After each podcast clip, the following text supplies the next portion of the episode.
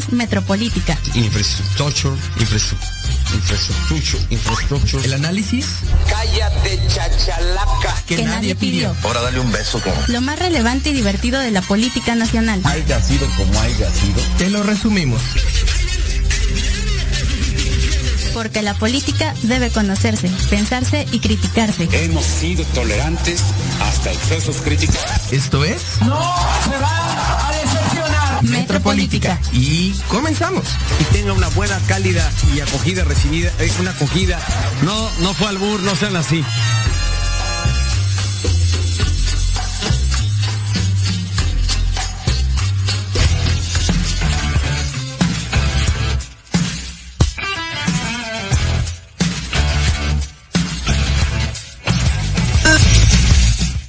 Y comenzamos. Bienvenidos, esto es Metropolítica, el análisis que nadie pidió. Ay, estamos muy, muy emocionados de regresar con ustedes. eh, ahora, estrenando este bonito formato de radio, gracias a Proyecto Radio MX. Em, y bueno, después de un largo, largo descanso provocado por una, por una enfermedad que no sé si conozcan, que es ahí medio, medio extraña, eh, estamos de vuelta con ustedes estrenando este bonito formato bien vigente como es la radio. Guiño, guiño. Eh, y por supuesto Metropolítica regresa con todos ustedes con todas las ganas, con más coraje y sobre todo con 25% más feminidad. Y eh, hablando de feminidad, pues me gustaría presentarles a todos ustedes a mi locutor de cabecera. Tengo conmigo a Alejandro Holguín, como siempre, un gustazo tenerte conmigo. Ale, bienvenido. Un gusto estar de regreso y en nueva cabina. Creo que hemos hecho un buen upgrade, yo creo, a nuestro anterior problema que Sí, teníamos. ya no es lo mismo, ya no es lo mismo, ya no es este estar en, en un espacio bien chiquito. Deja tú eso, el- ya no estamos en- enlazados con problemas de tecnología. Por supuesto. Este, quiero enviarle un saludo antes que nada a mi primo, porque se las debo. Ya le dije que te iba a enviar. Brandon, un saludo para ti. Y a todas las personas que lo están escuchando, gracias por sintonizarnos este, en este, digamos, primer inicio o nuevo comienzo, ¿no? Gracias Alejandro siempre por estar conmigo, te lo agradezco muchísimo. Y me encuentro también hoy eh, estrenando, siendo la galardonada del día de hoy, a mi querida amiga Jimena Roche, que eh, por fin le mete un poquito de toque femenino a esta eh, cochinada que es metropolítica, ¿no? Jimena, muchas gracias por acompañarme. Muchísimas gracias y bueno, aquí estamos agregándole el toque femenino al programa que buena falta le hacía. Creo que me uní en un muy buen momento, estrenando también espacio. Pues muchísimas gracias por la invitación, Alan, a Metropolítica y también a nuestro Proyecto Radio MX por acompañarnos aquí y por toda la gente bonita que nos estará viendo. Algunos no tan bonitos, hay que decirlo, este, algunos viven en Ecatepec, algunos viven en Chimalhuacán. Algunos nacieron en Ecatepec. Algunos exactamente como yo, este, entonces no somos tan bonitos como, como quisiéramos este, aceptar. Este, no sé si estemos ya en contacto con nuestro amigo José Luis, también lo tenemos ah, enlazado desde la bonita ciudad, eh, la pictórica ciudad de Ciudad Sagún, desde Hidalgo, cerca de Pachuca. Este, lo siento, José Luis, eh, ¿me escuchas? Sí, así es, por aquí andamos, mi querido Alan. Eh, hola a todos, estoy muy contento de poder regresar a grabar con ustedes. Está ansioso de poder vertir estas fantásticas opiniones políticas o no tan políticas y tal vez no tan fantásticas, pero al final de cuentas opiniones y bueno, pues a darle que es moleo ya dicen por aquí, ¿no? Así Entonces, es. mucho gusto por saludarlos, este, espero que se queden con nosotros y que todos los temas que vengan adelante sean como mucho más divertidos para todo lo que nos escucha sobre todo para nosotros. Así es, José Luis. Eh, y si todos pueden poner ahí eh, un bonito F en el chat, porque nuestro amigo eh, José Luis está encerrado en ese estado tan eh, horrible. Em, y bueno, eh, como lo, como ya lo anticipé, vamos a hablar el día de hoy sobre un virus que nos ha estado jodiendo la vida últimamente. No sé si lo ubiquen. Este, esta enfermedad tan horrible causada por el virus COVID-19 que hasta ahora, hasta ahora, se ha cobrado la vida de casi 160 mil mexicanos, eh, pero, pero, eh, derivado de diferentes estudios y análisis, eh, estos, esta cifra que es del el gobierno mexicano, pues parece que tiene un margen de error de casi eh, el, el 45%, ¿no? Así que, Jimenita, ¿qué nos puedes decir? ¿Qué nos dicen estas cifras sobre el manejo de la pandemia por el gobierno federal? Bueno, pues primeramente creo que debemos irnos a las cifras oficiales del gobierno y al día de hoy tenemos 1.870.000 casos y desafortunadamente 150.000 defunciones. Obviamente hay un margen de error muy grande, muy preocupante y pues lo mismo que se viene diciendo, ¿no? Si no tienen necesidad de salir, no salgan de su casa. Si tienen que salir, háganlo con las medidas adecuadas, protéjanse nariz y boca. Aquí nosotros estamos con sana distancia y pues bueno, sí, desafortunadamente esta pandemia nos está pegando eh, por todos lados en lo económico, en lo social, en lo cultural y desafortunadamente es una situación que va a seguir pues bastante tiempo. Yo le estimo un par de años más, entonces pues sí, sí, cuídense mucho, cuidémonos todos porque desafortunadamente esto va para largo. Sí, obviamente se ocupa este espacio para llamar a la gente a seguirse cuidando, todavía no bajar los brazos. Eh, sin embargo, a, a, ver, José Luis, eh, ¿tú qué nos puedes decir sobre estas cifras? Eh, ¿El gobierno de México ha administrado bien la crisis sanitaria? Bueno, pues primero que nada, pues escalofriantes las cifras, ¿verdad? Somos de los países con más muertos, con más contagios. Entonces yo creo que pues sí debemos alarmarnos todos. Pero este, aquí yo me parece que tenemos una, una situación conjunta, ¿no? Hay que recordar que la República Mexicana es una república federal, es un estado federal, por lo que tiene diferentes niveles de gobierno, es el nivel federal, el nivel estatal y nivel municipal. Yo creo que eso es importantísimo porque eh, a partir de ello nos podemos dar una idea de que el manejo de la crisis sanitaria no solamente está eh, en manos del, del, gobierno federal, ¿verdad? Cada estado, cada municipio promueve determinadas eh, decretos, leyes, normas, lo que van surgiendo, lo que corresponde a cada, a cada entidad. Eh, y pues lo importante aquí es que no han tenido resultado, ¿verdad? O sea, que hemos seguido con esta como crisis de contagios y que además de, de ser un problema de gobernabilidad, me parece, que también se involucra un tanto con el problema que tiene la comunidad. Eh, la sociedad en general está en un, pues diría en una actitud, no sé, en, una, no sé cómo llamarlo, esta característica que, que, que ha venido sucediendo durante el, el COVID-19, que es algunos eh, cuidándose, quedándose en su casa y a pesar de lo que está sucediendo, pues aunque tengan problemas económicos, no sé, en casa, mientras otros, pues sencillamente están saliendo, ¿no? A la calle y, y hay quienes lo hacen, pues hasta sabiendo esto, ¿no? Que, que, pueden contagiarse, que pueden contagiar a los demás y que pues parece simplemente que, que vale gorro, ¿no? Así dicen por acá. Entonces, este, sí me parece que es muy importante como señalar que es un problema que viene de, tanto de los tres niveles de gobierno como de la sociedad que de los de los ciudadanos, ¿no? Y que además de todo esto, pues hay algo que es innegable, que es el COVID está aquí, está en el mundo y no solo es México el afectado, ¿no? Entonces yo creo que deberíamos de analizar como pues las diferentes vertientes, ¿no? Cómo está trabajando el gobierno federal, cómo está eh, trabajando los gobiernos estatales y municipales y queremos ser más concretos. Y, a raíz de esto, pues hacer una evaluación de estas cifras, ¿qué nos están diciendo realmente, no? A ver, eh, me, me, parece, a, a, menos que aquí mis compañeros estén en desacuerdo, eh, que eh, el comentario de José Luis tuvo como este tinte de lavarle las manos al gobierno federal. Yo no eh, me siento tan a gusto con eh, este tipo de posturas. Sin embargo, a ver, Alejandro, ¿qué nos dicen estas cifras? Eh, casi 160 mil fallecidos, cuando hay que recordarlo, eh, López Gatel a quien mandamos un saludo hasta eh, donde quiera que Oaxaca, esté. Seguramente anda en alguna playita otra vez. Eh, decía que el escenario catastrófico iba a darse con los 60 mil muertos.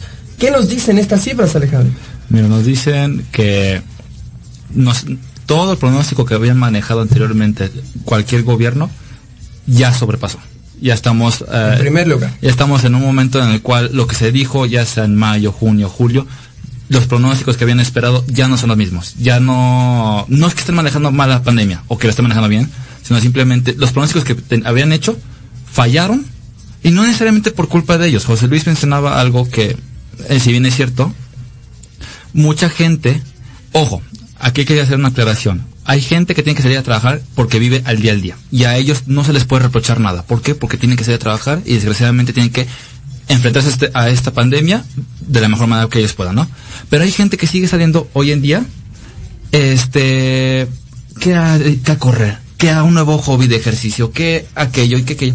Sí, gente que nunca salía en sus Sí, sí, sí. pinches O sea, casas. que, que tú veías su, su- su Instagram y- o, o sus redes sociales y toda la vida se la pasaban en casa viendo partidos de fútbol y ahorita, ay no, sí, salí 5 de la mañana y ya Ay, saliendo. como que me dieron ganas de ir a correr, ¿no? Como- Entonces, eh, ahí, y por eso se, se levantó este descontrol, ¿no? Por, yo, yo personalmente digo por gente descuidada, pero estas cifras nos están diciendo básicamente que am, el gobierno no supo pronosticar bien las cosas, eso sí hay que aclararlo, por eso mismo es que los pronósticos que se habían manejado ya no son los mismos, y nos está dando a entender que el gobierno apenas puede, hasta cierta medida, mm, controlar la pandemia. No domarla, no está domada, pero controlarla de la mejor manera posible.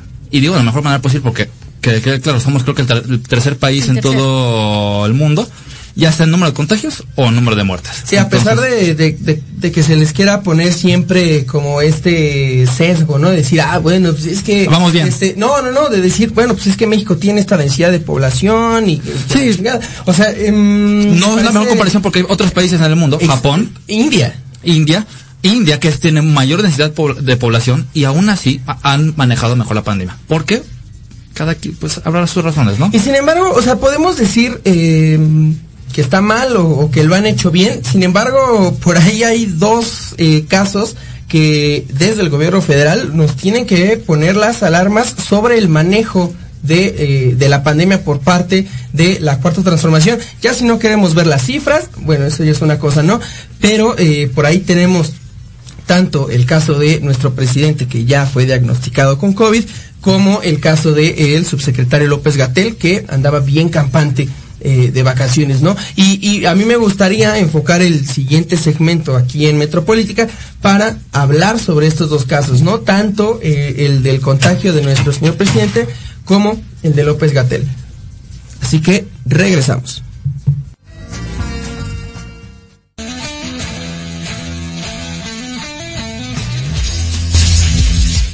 Y regresamos, como ya lo dejamos claro en el, en el segmento anterior, chica, chico, eh, chico también allá desde la distancia, em, pues hay dos casos que independientemente de lo que queramos decir sobre si el gobierno ha administrado bien o no la pandemia, que eh, nos dejan ver que tal vez no tanto. En primera, pues el, caso de nuestro presidente, ¿no? El domingo 24 de enero, eh, Andrés Manuel López Obrador anunció vía Twitter que se había contagiado de COVID-19. eh, y, pues esto provocó que muchas personas alrededor del mundo eh, le desearan al mandatario una pronta recuperación. Yo supongo que suponiendo que pues, no contaba con los recursos suficientes, pobrecito, eh, hace y hace unos cuantos días el presidente compartió una foto en la que pues como es su costumbre, eh, se mostró humilde, eh, se mostró austero y sin ningún tipo de lujos. Y por supuesto recuperado de el bicho, no eh, confundir con el bicho Cristiano Ronaldo. Claro que Por supuesto. Así que, eh, José Luis, te pregunto, eh, ¿qué lección nos deja el contagio de, de nuestro bien amado presidente? Yo creo que es el perfecto ejemplo de lo que había comentado hace un rato, ¿no? A mucha gente le importa, mucha gente, mucha gente le vale gorro. Insisto, eh, lo importante aquí yo creo es aprender esa lección que pues, nos deja el presidente, ¿no? Lo primero es que desde los altos mandos del gobierno federal deberían de venir los ejemplos de qué es lo que se debería de, de- de hacer, ¿no? A lo que quiero llegar es que, por ejemplo, vemos las mañaneras y, los funcionarios sin cubrebocas, eh, no sé, por ahí ve vi a Marcelo sin cubrebocas, a López Obrador, eh, Olga Sánchez Cordero, me parece que una o dos veces lo visto con sus cubrebocas, y bueno, ya más adelante hablaremos de, López Gatel, ¿verdad? Pero sí, sí. lo primero es el ejemplo que debe de dar eh, los altos funcionarios del gobierno federal. Sin duda es importante para tomarlo en serio o no. Y creo que López Obrador no lo hizo desde el principio. ah, salió con estas figuritas de religiosas, no recuerdo qué imagen tenían, y, decía, ¿no? Que tenía sus... Exacto, entonces dices, bueno, o sea, ¿cómo es posible que desde el gobierno, o sea, la persona más importante al frente del país, vamos, porque es, es lo más importante al frente del país, ¿cómo es posible que esté haciendo esto, no? O sea, de verdad fue, eh, pues decepcionante ese caso. Eh, yo creo que debemos de tomar esa experiencia porque todavía hay muchas personas que nos seguimos sintiendo invencibles y, y pues es, es lo que más rescato, ¿no? O sea, la desobediencia a los propios criterios que manda la Secretaría de Salud, eh, pues nos llevan a eso, ¿no? Afortunadamente o desafortunadamente, para algunos lo verán así, pues tiene sus, sus médicos, tiene toda la protección del Estado y pues seguramente es la persona que más protegería el Estado, ¿verdad? Entonces, pues qué más, ahí va adelante y al parecer ya salió de, de- del COVID. Sí, yo creo que hubiera sido demasiado, o, o ahí sí hubiera sido triste y preocupante que ni siquiera eh, el presidente de nuestro país hubiera podido haber salido adelante de, de- de la enfermedad. Eh, y ahora, Jimena, eh, te, te- te pregunto, creo que todos estamos de acuerdo en que eh, esto manda un fuerte mensaje, ¿no?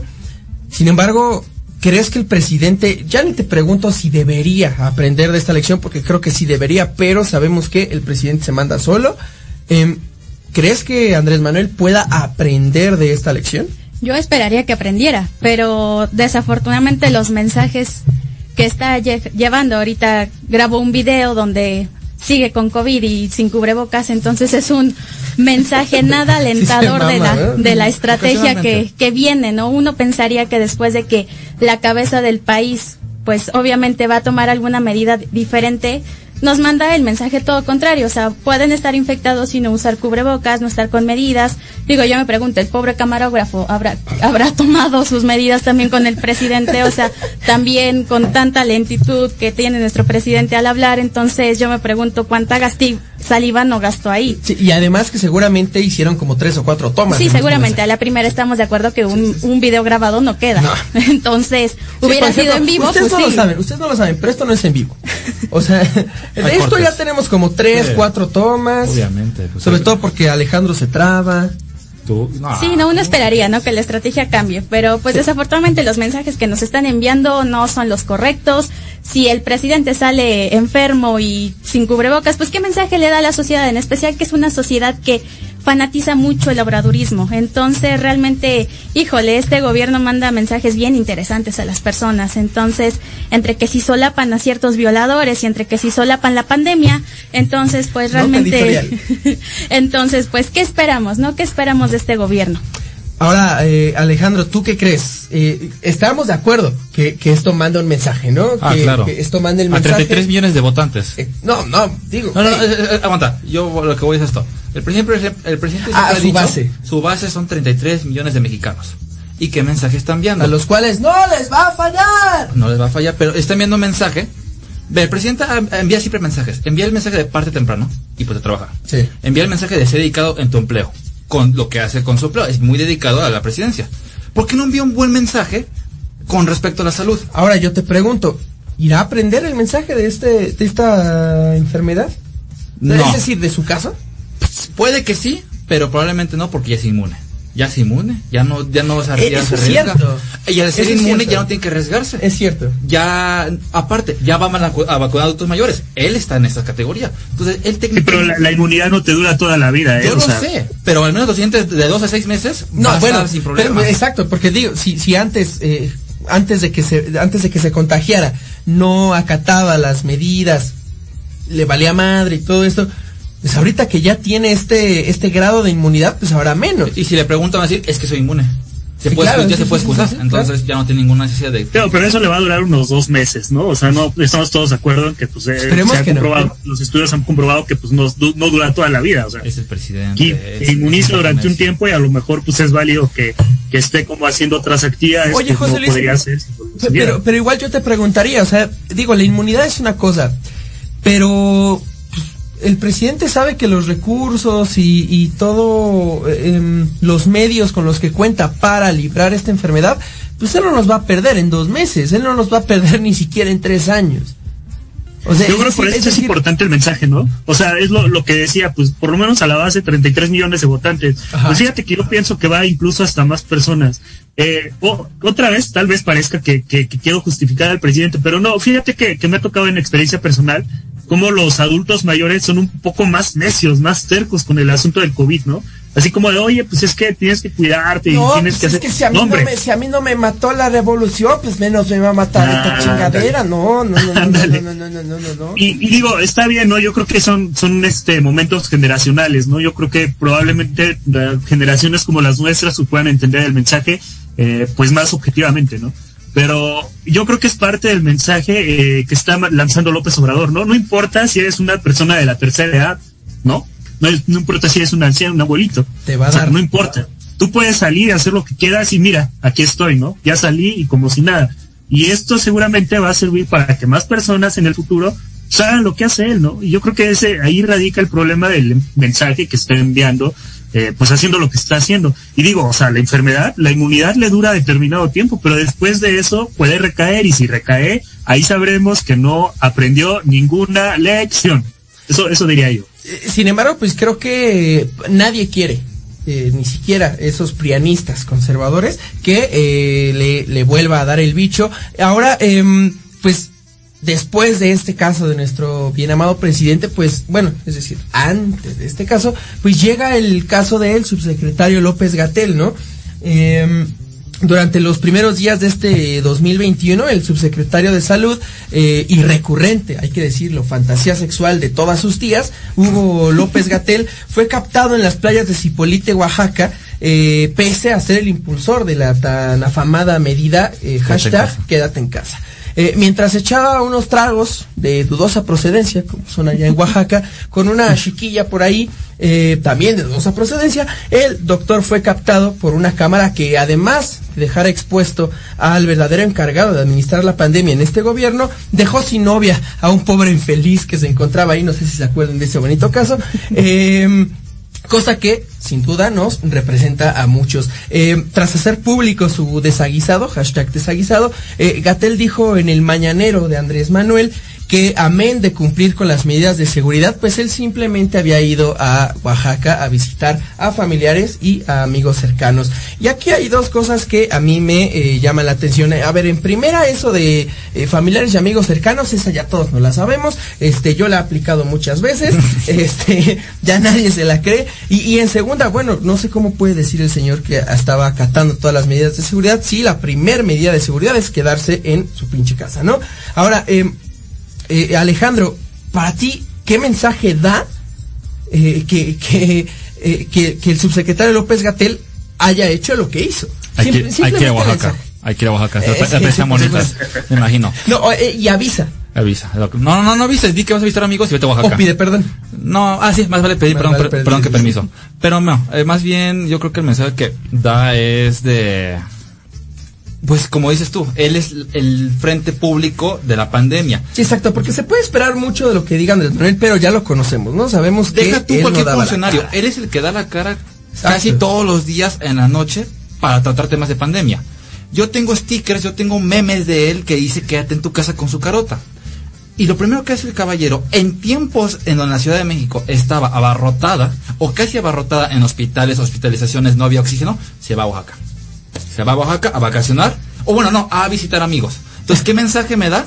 El mensaje que me da es que si a él le, si a él le puede valer, porque a mí no.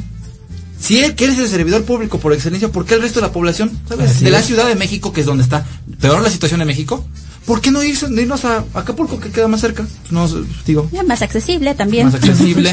sí. A Veracruz si también quieres ahorrar dinero. saludos. O mira, si no quieres ir a una playa, vámonos a algo más cercano. Cuernavaca, Puebla, este, dice todo de, de los leones. Puedes, puedes venir a Hidalgo igual, ¿eh? Sin problema. No, estás tú, no queremos ir allá. No queremos ir allá. El chiste es eso. Da ese mensaje, ¿no? De, a mí me vale, también te puede valer a ti. Yo digo personalmente que es lo que uno puede llegar a entender, ¿no? Ahora, Jimena, eh, para ti, ya fuera del mensaje que creo que ya eh, quedó bastante claro, desde tu punto de vista, ¿merecía Gatel este descanso? Porque eh, Andrés Manuel salió a decir que el eh, subsecretario pobrecito eh, había trabajado mucho y que se merecía este descanso como pues, si no fuera su pinche trabajo y para eso le estuviéramos pagando, ¿no? ¿Tú crees que merecía este descanso? Mira, pues todos sabemos que legalmente todos merecemos vacaciones, pero pues vacaciones en casa, caray, o sea, descansa de estar todas las noches ahí dando tu cara, poniendo ya, hartándonos también, algunas delintándonos también con la imagen del guapísimo Gatel, pero pues también estemos de acuerdo, o sea, si vas a tomarte unos días de, de descanso, hazlo en tu casa. Ahora, vas a salir, pues cubre con las medidas necesarias, o sea, también que es esta parte de la congruencia o de la poca congruencia que tiene el gobierno, o sea, de realmente no hay congruencia, no hay un mensaje, o sea, más bien el mensaje es, y no solo son los 33 millones que tiene de base este obrador, sino son los 126 millones que habitamos en nuestro bonito país. Entonces, realmente va a haber tiempo de vacacionar, sí, habemos personas que hemos salido, pero también no vas y, y eres la figura de, de la pandemia realmente en tu país y vas y haces cosas que no debes hacer, que no se ven correctas. Entonces, legalmente él tenía derecho a su descanso, sí, pero pues también de esto que se merezca como si hubiera hecho el trabajo de su vida, digo, le tocó ser el frente ahorita, pero pues si no ha hecho un buen trabajo siendo congruente, ¿qué nos espera, no? Realmente, ¿qué nos espera ahora? Y yo sé que, José Luis, pues tu, eh, tu comentario, tu opinión va a ir un poco diferente a lo que ya se ha dicho. Eh, yo estoy seguro de que eh, tú eres la tía de este programa y que tú sí crees que López Gatel se merezca esas vacaciones. Eh, ¿Estoy en lo correcto?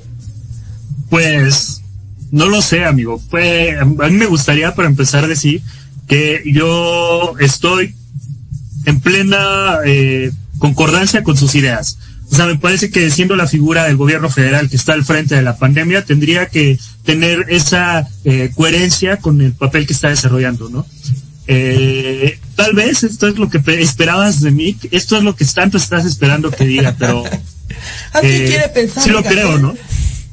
O sea, güey, es que mira, dice, por ejemplo, dice Jime, ¿no? O sea, dice, bueno, pues todos merecemos por ley vacaciones, ¿no? Todos necesitamos vacaciones, etcétera. Mira, yo no sé si hubiera sido preferible que fuera en la Ciudad de México, que fuera en su casa, no sé. Lo ideal hubiera sido que no saliera de ningún lado, ¿verdad? Pero vacaciones, en lo cualquier sentido que sea, yo creo que sí las tenía bien merecidas, ¿no? O sea, seis meses o ocho meses, no me acuerdo, no, no recuerdo, creo que son ocho meses, ¿no?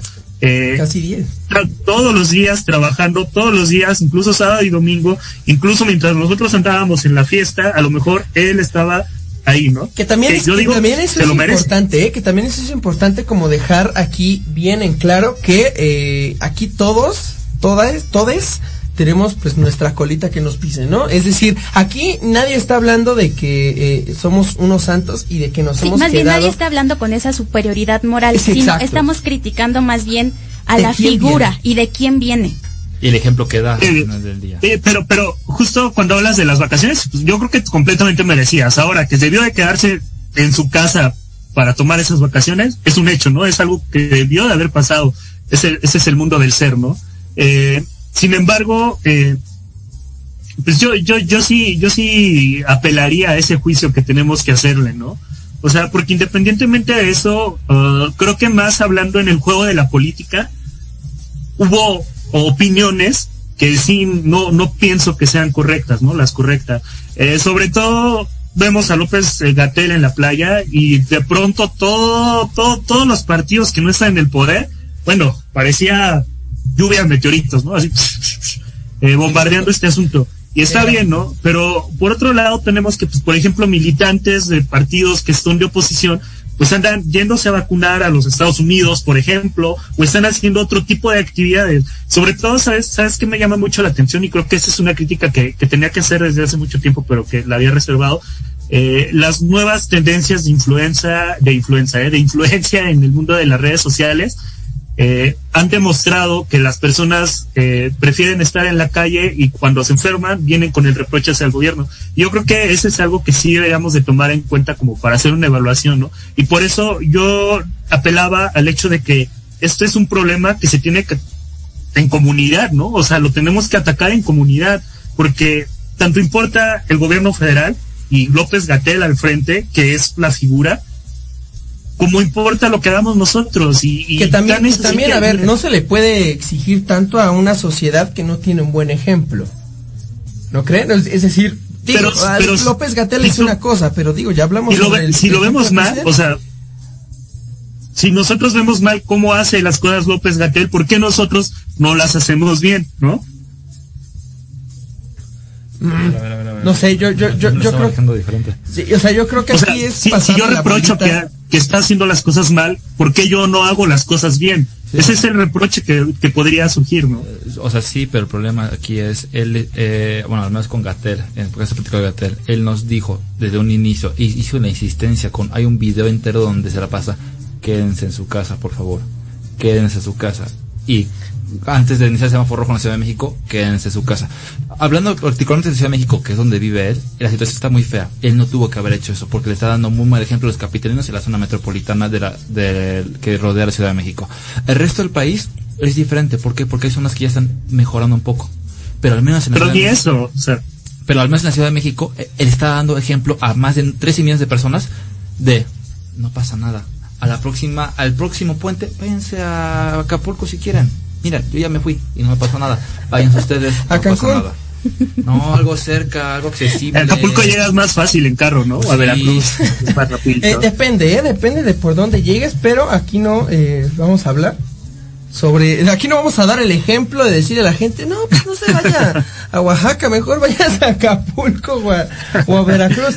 Este, no se vaya a Veracruz, está muy feas las playas por allá. Eh, Jimena, ¿cómo, cómo podrías eh, cerrar este segmento eh, el- eh, sobre el mensaje de tanto Obrador como de López Gatel? Híjole, yo creo que independientemente de estos dos personajes, también hay personajes que se la viven, ¿no? Por ejemplo, tenemos nuestro ejemplo de nuestra jefa de gobierno, Sheinbaum, que da sus conferencias con cubrebocas y aún así tenemos muchos mensajes que la gente no sigue. O sea, sale nuestra jefa de gobierno mostrando cubrebocas y tratando, tra- de verdad tratando de hacer lo menos peor, el menos escenario peor para, para la sociedad de, de aquí de Ciudad de México. Y aún así, tenemos casos en donde a la gente le vale, y yo sí difiero un poco que las personas mayores sean las que están causando esto. También tenemos a las fiestas estas que están haciendo con los covidiotas en Iztapalapa, o que están eh, en sus reuniones o así. Entonces realmente Ah, creo que reunión, también es una reunión y cuatro y no estamos contagiados. Híjole, eso no lo sabemos. Entonces, sí los mensajes son fuertes y digo, eso no se niega, pero también la responsabilidad que tenemos como sociedad debemos tomarla también y dejar de estar acostumbrados a que papá gobierno nos lo da todo. También, también eso es cierto. Y nos También lo dice dejar- todo, ¿no? Sí, y dejar de, de lado que si ahora el gobierno llegó con un despapalle en su sistema de salud, ya ves que está mal, aplícate con ello. Y también como sociedad exigir, exigir medidas adecuadas, porque si no realmente solamente nos la pasamos criticando, señalando, juzgando y no proponemos ni hacemos ni actuamos en ningún sentido. Entonces, yo cerraría con este segmento así. Cada quien tiene responsabilidad, cada quien sabe lo que ha hecho bien y lo que ha hecho mal, cada quien sabe si se ha ido a Cancún o no. Entonces, y esa pedrada va para mí misma. Entonces, realmente Harakiri. el harakiri me acabo de hacer, pero sí, realmente, ¿cómo vamos a tomar de forma individual para después hacerlo colectivo? Entonces, yo con ese mensajito me quedo. Y ahora que mencionas, Jime, eh, lo- sobre el sistema de salud, pues hay que entrar ya ahora sí a, la- esta estrategia de, vacunación. Desde finales del año pasado, al cual enviamos por supuesto un caluroso saludo por haber sido un año tan bonito y benevolente con todos nosotros, el gobierno de México anunció que se habían adquirido las primeras dosis de la, de la vacuna de Pfizer contra el COVID-19. Eh, el 23 de diciembre llegaron a nuestro país las primeras 3.000 dosis increíbles, muchísimas, eh, y la luz de esperanza pues llegó a nuestras vidas eh, o algo parecido. Eh, acompañadas de un mensaje del canciller Marcelo Ebrard en el que eh, en el que, en el que aseguraba misión cumplida, señor presidente. Estas primeras dosis dejaban ver que, para variar, la cuarta transformación parecía hacer un buen trabajo. Según el Plan Nacional de Vacunación, eh, este se iba a llevar a cabo, pues primero con el personal médico de primera línea, es decir, el personal eh, médico de eh, los mil hospitales COVID en todo el país. Eh, después el personal de, de salud restante y personas de 60 años y más, después de, de 59 a 50, después de 40 a 49 y después el resto de la población. Eh, ahorita ya pasamos esta primera etapa en la que obviamente se colaron pues varios hijos de la chingada como eh, servidores de la nación, delegados, políticos varios y por supuesto el Pepillo Origel. Bueno, él en Estados Unidos. Eh, se ha puesto al servicio de todos los mexicanos y sin ninguna falla, guiño guiño, eh, el registro para que los adultos mayores puedan recibir su vacuna. A ver, y más allá de lo que pensemos de las vacunas, de su efectividad o todo eso, pues a ver, eh, Alejandro, el plan establecido fue el mejor, es decir, este plan escalonado de personal médico COVID, personal médico y 60, 50, Sí, o sea, 40 el- esquema que manejaron. Personalmente yo digo que sí. Este, hay gente en otros países o hay gente en este mismo país que critica que no, primero deberían ser los jóvenes, porque los jóvenes son los que salen más a trabajar, los jóvenes son los que lo que están más saliendo y que ellos deben ser lo primero. Y yo digo, o que por ejemplo la gente que es eh, activamente trabajando como, como 20, 30, 20, 40 que también debe ser porque ya están produciendo el país. Eh, sin embargo, yo digo que no. Lo que hicieron está bien, ¿por qué? Porque están primero priorizando al sistema de salud, que es lo que debe de ser. Que hay gente que se coló, sí, desgraciadamente, pero están priorizando bien al sistema de salud.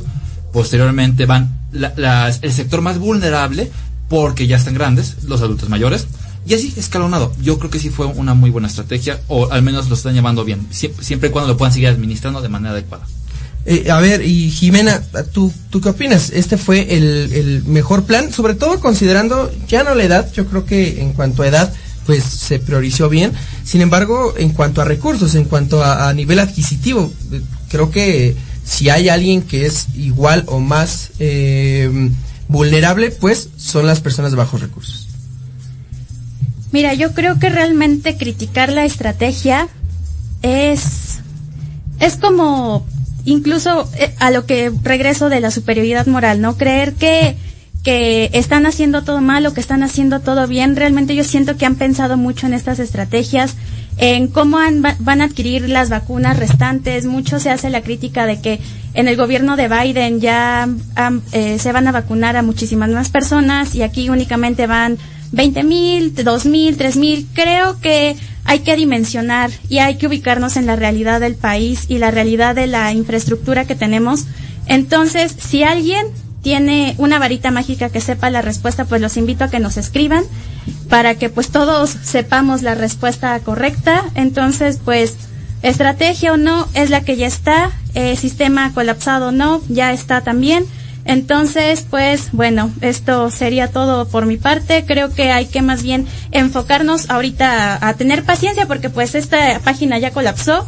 Entonces, digo, desafortunadamente así es esto. Lo hemos vivido en la universidad que también se nos colapsa el sistema cuando hay demasiada demanda. horario podemos, ¿no? Entonces, pues bueno, hay que tener muchísima paciencia, hay que apoyar a nuestros mayores que no sepan usar la tecnología y pues hay que ser muy empáticos y pacientes porque como dije hace un rato, esto va para largo.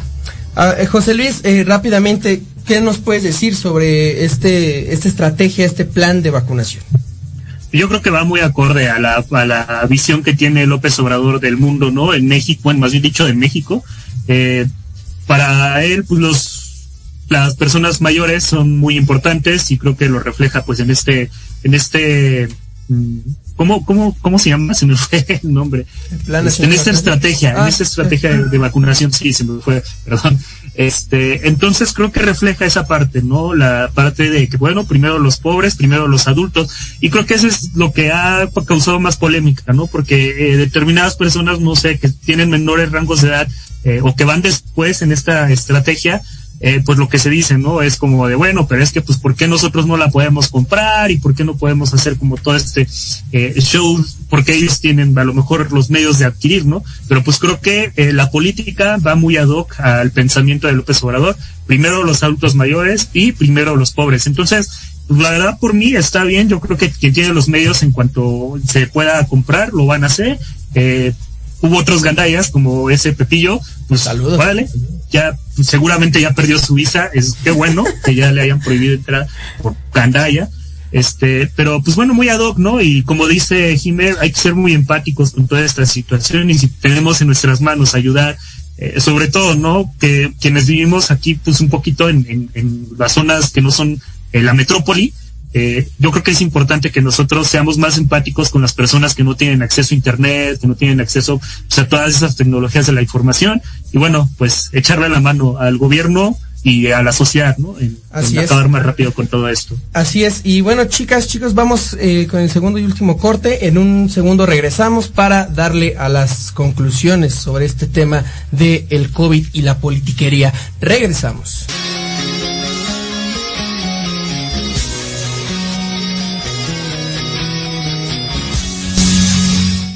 Y arranquemos con este tercer y último segmento aquí en Metropolítica, hablando un poquito sobre, eh, bueno, ya hablamos sobre la, estrategia de vacunación, sin embargo, pues ahorita yo les preguntaría, chica, chicos, eh, independientemente de lo que pensemos sobre la efectividad de cada una de las vacunas, eh, e ignorando a mi mamá, eh, que diciendo que no confía en ellas porque no sabe qué contienen, saludos mami, eh, pues yo les preguntaría, ¿Cómo ven? Es, ¿Ha sido utilizada la vacuna como eh, medio electorero por parte de Morena, Jimena? No, claro que no. Digo, Morena ha dicho que va a donar la mitad de su presupuesto para comprar vacunas y nos lo echamos toda la mañana. Entonces yo me pregunto, ¿presupuesto de quién? no? O sea, ¿quiénes pagan este presupuesto? Nosotros con nuestros impuestos. Entonces realmente nosotros como mexicanos estamos pagando las vacunas que ellos en su santidad quieren donar. Entonces, Sí, solamente no, no, es no, a mí una se me, yo siento que sería erróneo pensar que están lucrando con las vacunas. Claro que no, Entonces, claro no, no, no, realmente yo no siento que estén lucrando, yo no siento que se estén agarrando de ahí para, para decir eh, y para planear estratégicamente, tampoco pues que 20 veces mientras estamos desayunando estemos escuchando a cada rato que van a donar y que pues con esta estrategia también por parte de la oposición también hay que ser eh, criticar ambas partes, ¿no? Que la oposición critique la, la estrategia de vacunación. No, para nada, no se está lucrando. Yo siento que no. No, bueno, eh, muy contundente el, el mensaje de Jimena. Cerrado. A ver, eh, Alejandro, ¿tú crees que eh, el partido en el poder, como el Movimiento de Regeneración Nacional, aunque te sangre el hocico, Morena. está eh, lucrando políticamente, electoralmente con eh, la estrategia de vacunación? Me, siento, me encuentro conflictuado, pero en general diré que no. De verdad. Sí. Sí, o sea, se puede presentar mucho que pueden aprovecharse la oportunidad, sí, pero yo creo, o me, me gustaría pensar que su intención final es realmente hacer a la gente entenderle, y, y en ese sentido, porque por ejemplo, vamos viendo toda la situación que la pandemia. Usa cubrebocas, no lo ocupan. No sales de tu casa, salimos. No hagas esto, esto. Entonces yo creo que su insistencia hasta cierto punto es de, oye, ya vienen las vacunas, te estoy preparando, por favor, ponte abusado. Ya vienen tus vacunas. Sí, estamos en un año electoral. Sí, se puede presentar a que, ¿sabes qué? Puede influir en la gente el escuchar constantemente el nombre de Morena. Pero yo creo que su intención final no es andar lucrando políticamente, sino es simplemente insistir, insistir, insistir en la población de que, por parte de vacuna, ya viene la vacuna, ponte listo. A ver, eh, porque por ejemplo ahorita creo que todos estamos enterados de, de esto que pasó con, con las mañaneras y el INE, ¿no?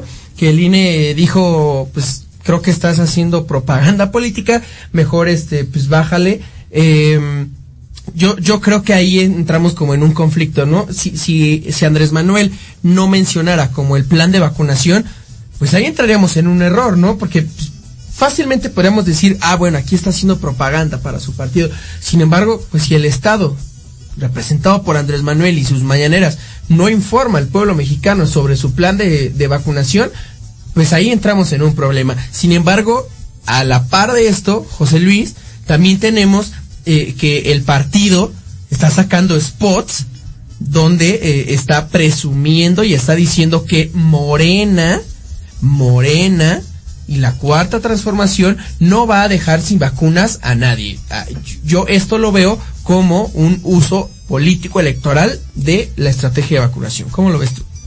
Pues ahí estaría el INE y ahí está el Tribunal Electoral del Poder Judicial de la Federación, pues actuando, ¿no? Yo creo que sería lo ideal y que efectivamente se está utilizando como marketing político. Eh, a lo que sí me, me gustaría este, comenzar, mira, eh, perdón, es que perrito anda por aquí. No, este, lo que sí me gustaría Perro comentar, culazo, se llama pues es que es, es material político, ¿no? O sea, es material político tanto para Morena como también lo es para la oposición. para Morena porque dicen, bueno, pues nosotros nos acreditamos la, la vacunación, ¿no? Y los partidos de oposición, pues seguramente, y es lo que ha venido sucediendo, eh, van a decir que o hay algunas malas estrategias, ¿no? Como el hecho de que no puedan comprar los estados eh, la vacuna o que tampoco pueda ser por la iniciativa privada. Sin embargo, pues yo creo que una bofetada de ese, de ese chocolate pues viene con el asunto de, de, de que ya, ¿no? Ya, ya pueden los estados gestionar su compra de vacunas, así como lo puede Oye, hacer la güey, oye, oye, no, no, no, no, no, no, a ver, este, o sea, estamos diciendo que los estados tienen mayor facilidad, mayor infraestructura para hacer lo que no ha hecho el gobierno federal. Eh, o sea, a ver, a- aquí no nos chupamos. ahorita, el- es que, que tú eres el que dijo eso, ¿eh? O sea, esas son tus palabras, amigo, porque, o sea, lo que, lo que se dio, lo que, No, lo no, que no, no, no, no, no, no. Lo que sucede es que el gobierno federal es el que está gestionando las compras. Eh. López Obrador y la- el gobierno federal en general, porque no depende de él nada más, se dio pues la oportunidad para que los estados pudieran entrarle a esa gestión, ¿verdad? Obviamente estas empresas que están fabricando las vacunas están dándole preferencia a los a los estados, a los estados nación, y entendiéndolo como el país, vaya, este para comprar este tipo de Estados cosas. con M mayúscula. Aquí, aquí entra pues ese, ese como que tampoco creo que se trate de una estrategia política y más bien aquí es como una estrategia que ha sido utilizada como al contrario, ¿no? Porque yo decía que es una cooperación conjunta, gobierno federal, gobiernos estatales, eh, gobiernos municipales. Bueno, pues ahí tenemos al Faro en, en Guadalajara y en Jalisco eh, diciendo que pues él tenía controlada la situación, ¿no? Y hasta le daba cómo, cómo se llevaría la pandemia, se lo decía al gobierno federal. Y bueno, resulta que ahí tenemos uno de los focos más grandes de infección. Entonces, bueno, yo creo que la- las cosas van, van interpretándose por sí mismas, ¿no? Eh, si se quieren utilizar como marketing político, y aquí viene lo de Morena, pues en su momento el Tribunal Electoral seguramente pues, va a cancelar todo esto, ¿no? Pues esperemos. Ahora, pues ya para despedirnos, Jimenita, ¿cómo te gustaría cerrar esta primera bonita emisión? Conclusión, sobre todo sobre la administración de la pandemia por parte del Estado. Bueno, pues realmente yo retomo, ¿no? Lo, lo que les invito a todas y a todos, ¿no? Si ya nos dimos cuenta que el gobierno no está funcionando, hay que funcionar nosotros como sociedad, también imponernos como sociedad y hay que eh, seguir todas estas medidas que ya las sabemos, ya tenemos un año con esto prácticamente. Cuidar mucho los mensajes que nos están dando. Ya está el 2021, pero viene el 2024 y hay que pensar qué figura está a la cabeza del 2024 también en las compras de las vacunas. No hay que perder de vista el, el, lo- el panorama también del país en el que nos encontramos. Nos encontramos con crisis económica, crisis social, cultural y bueno, realmente también, y voy a hacer énfasis aquí, si este espacio me lo permite, tenemos una crisis de seguridad impresionante y también ya tenemos la inmunidad de no solo de salud de varios funcionarios, sino también la inmunidad eh, política que tiene pues nuestro querido Cienfuegos, pero también la inmunidad que se le está dando a ciertas figuras como Félix Salgado Macedonio. No hay que no hay que cerrarnos solamente al tema de pandemia.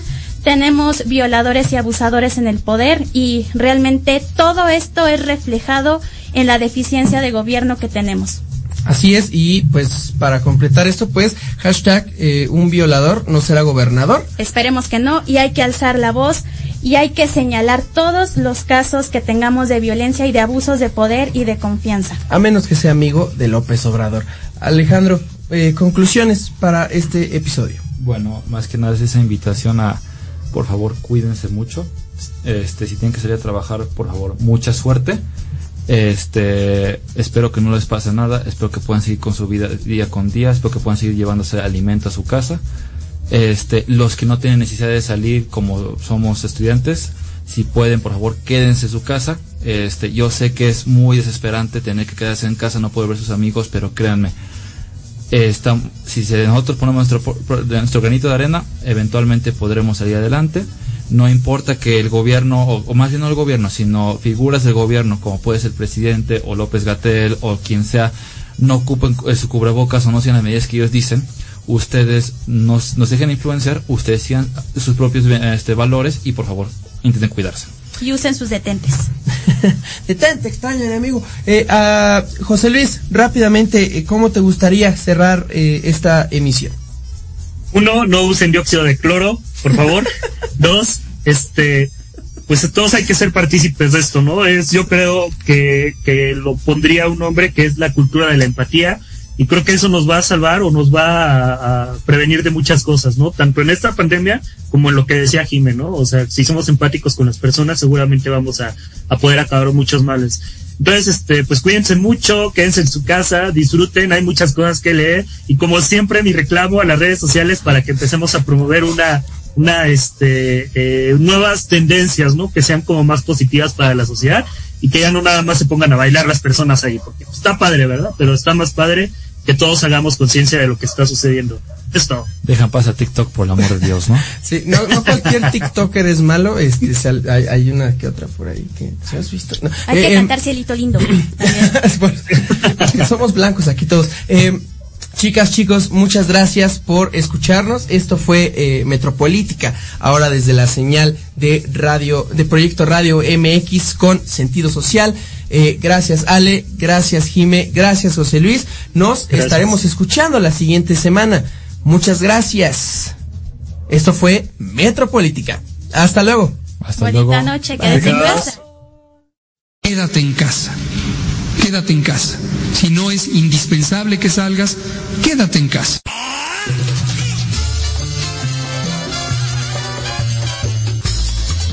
Lo acabaron todo? Hasta aquí ha llegado Metropolítica. No, no fue albur, no sean así. El análisis Que nadie pidió. Ya sé que no fútbol. Nos escuchamos la próxima semana en punto de las 8 de la noche Solo aquí en Proyecto Radio MX con sentido social. Se acabaron los privilegios.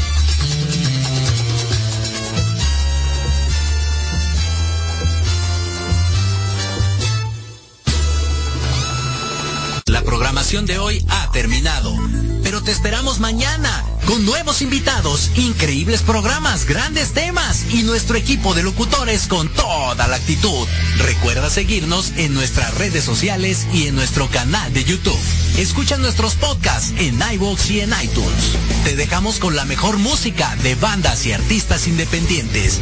Que pases muy buena noche y recuerda Proyecto Radio MX con sentido social.